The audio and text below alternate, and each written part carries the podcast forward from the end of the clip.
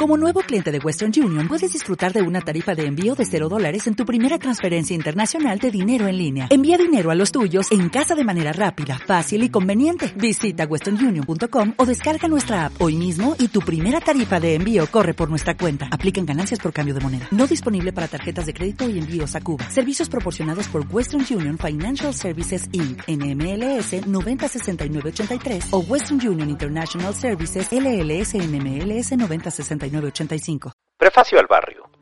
Las crónicas del barrio solo son eso, crónicas. Los hechos aquí narrados, aunque pueden parecer ficciones, no lo son. Aunque pueda parecer realismo mágico, no lo es. Aunque pueda parecer un guion de alguna película lumpen, tampoco lo es. Todo lo que leerá pasó hace más de dos décadas, y sí, hubo elefantes de por medio, vendedores de miel, de jugo de uva, de protecciones aceradas, de pan de caja, de queso y crema, de venenos contra los ratones y las moscas, de todo lo que pudiera venderse. Aparecían en el polvorín y se iban con el mismo. Sí, hubo reyes magos que paseaban por terrenos baldíos buscando niños, reparadores de televisiones en blanco y negro, payasos asesinados con salvajismo, luchadores misteriosos que regenteaban mercados públicos, boxeadores temidos, vigilantes de melones, cuidadores de cementos. Sí, hubo garzas, renacuajos y víboras, vacas, pollos, cerdos y uno que otro borrego, muchos perros atropellados en el periférico, envenenados por alguna vecina, o enfermos y olvidados por una familia que debía luchar entre alimentarse a sí misma o a su mascota, periquitos australianos asesinados por varios gatos antes de que cayeran heridos de muerte en busca del amor. Las crónicas del barrio solo son eso, crónicas, y quizás lo más curioso de ellas es que pasaron en la Ciudad de México, en plena época del neoliberalismo neón, cuando la modernidad había arribado al país y las fantasías de prosperidad se volvieron pesadillas que transformaron al mismo barrio. Las historias podrían sonar a los años 20, pero no, ya que en aquellos años los marihuanos de no se transformaban en consumidores de crack y cocaína. Los ladrones de tanque de gas no terminaban robando camionetas de valores. Los estafadores no secuestraban gente y les cortaban las orejas. No, la mayoría de estas crónicas acontecen en la última década del siglo XX. Quienes hemos crecido en el barrio, aunque ahora estemos lejos por elección o situación, estamos repletos de historias que muchas veces al contarlas parecen irreales. No soy el único al que le pasa. Con los años he conocido mucha gente de distintos estados, colonias, municipios y ciudades que hablan de la violencia, de la droga, de la descomposición social con ese ligero toque de humor, fantasía y nostalgia con la que debimos afrontarlo. No sabemos si en realidad lo amamos tanto o solo nos convencimos de ello. De lo que sí estamos claros es que todos tienen una gran historia que contar y en mi caso, esa es la forma de hacerlo, de darle voz a ese mundo que se transformó tan rápido, a esa suerte de Macondo que vivimos muchos y del que se desprenden estas crónicas. Todos aquellos que se sientan identificados pueden narrar sus experiencias, sus historias, no para abrazar el recuerdo como el amante que espera su amor a través del mar, sino más como un proceso de catarsis, acompañado del buen humor, de la magia, de la vida misma que nos tocó por fortuna vivir y ahora quizás ya no vivirla. Porque citando el lugar común, puedes olvidar al barrio, pero el barrio nunca se olvida de ti.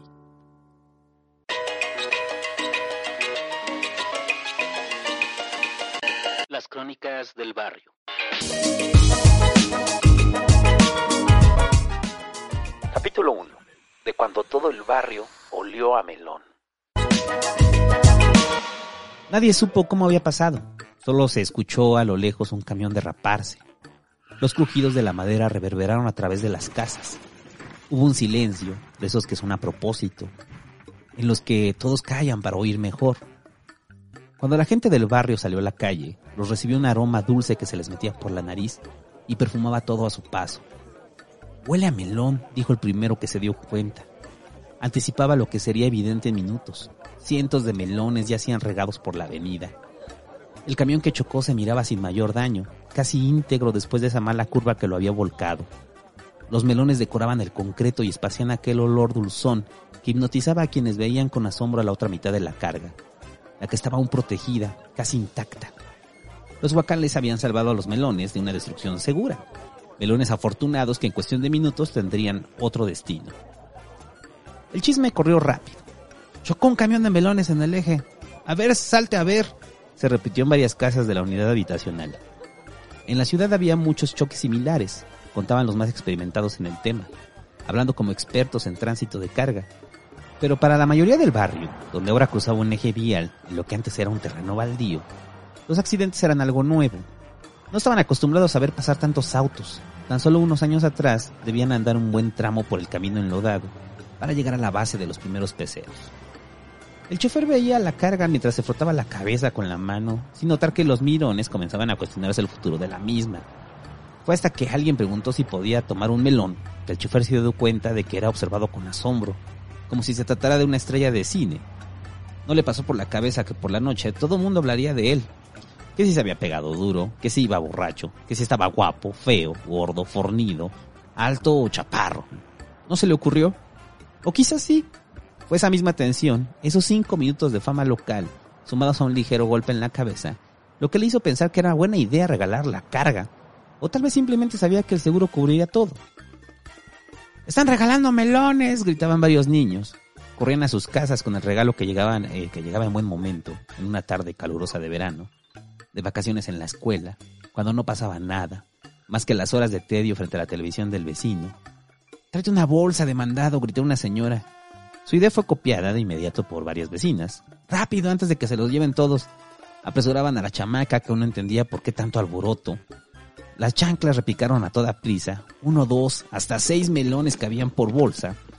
Los niños pequeños cargaban uno, los más grandecitos de hasta dos y tres. A los pocos minutos solo se veía la gente que corría con melones en mano, esquivando algunos carros, desde donde cómodamente se miraba el alboroto. Uno que otro automovilista se bajaba por su melón, lo veía con gusto, lo sentaba de copiloto y prendía la marcha, sonriente, pensando cómo se lo contaría a su mujer. Vieja, te trajo un melón. Iba pasando y que me dan un melón. Se volteó un camión de melones y me tocó uno. A mí se me hace que el chofer iba bien borracho. Los que llegaron tarde a la repartición, o quienes pecaban de avaricia, recogían algunos melones apachurrados. Aún sirve para el agua. Si le cortas la mitad, le ponemos helado. No, pues qué desperdicio dejarlo ahí, decían para justificarlo.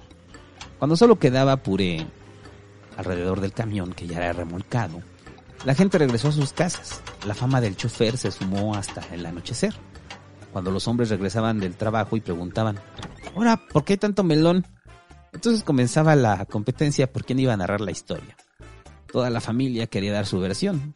Fue así que muchos hombres recibieron distintas versiones. En unas el chofer se había quedado dormido, que por borracho. En otras el chofer era un hombre guapo y fornido, amable y siempre caballeroso, y en casi todas el accidente era de lo más aparatoso. No solo se volteó, sino dio giros, explotó y hasta en llamas terminó. Después de escuchar las historias se sentaban a ver la tele, con un pedazo de melón o con agua de melón ya bien fría. No importaba si los melones habían desabridos o si algunos aún estaban verdes. Lo valioso es que había una gran historia que contar. Aunque los tres días todos estuvieran hartos de melón y varios de ellos terminaran en la basura, o pudriéndose por el calor que azotaba los techos en casas donde el refrigerador seguía siendo un lujo. No fue el primer ni el último accidente automovilístico en el barrio. Les quieren otros tantos no tan especiales, pero que daban de qué hablar.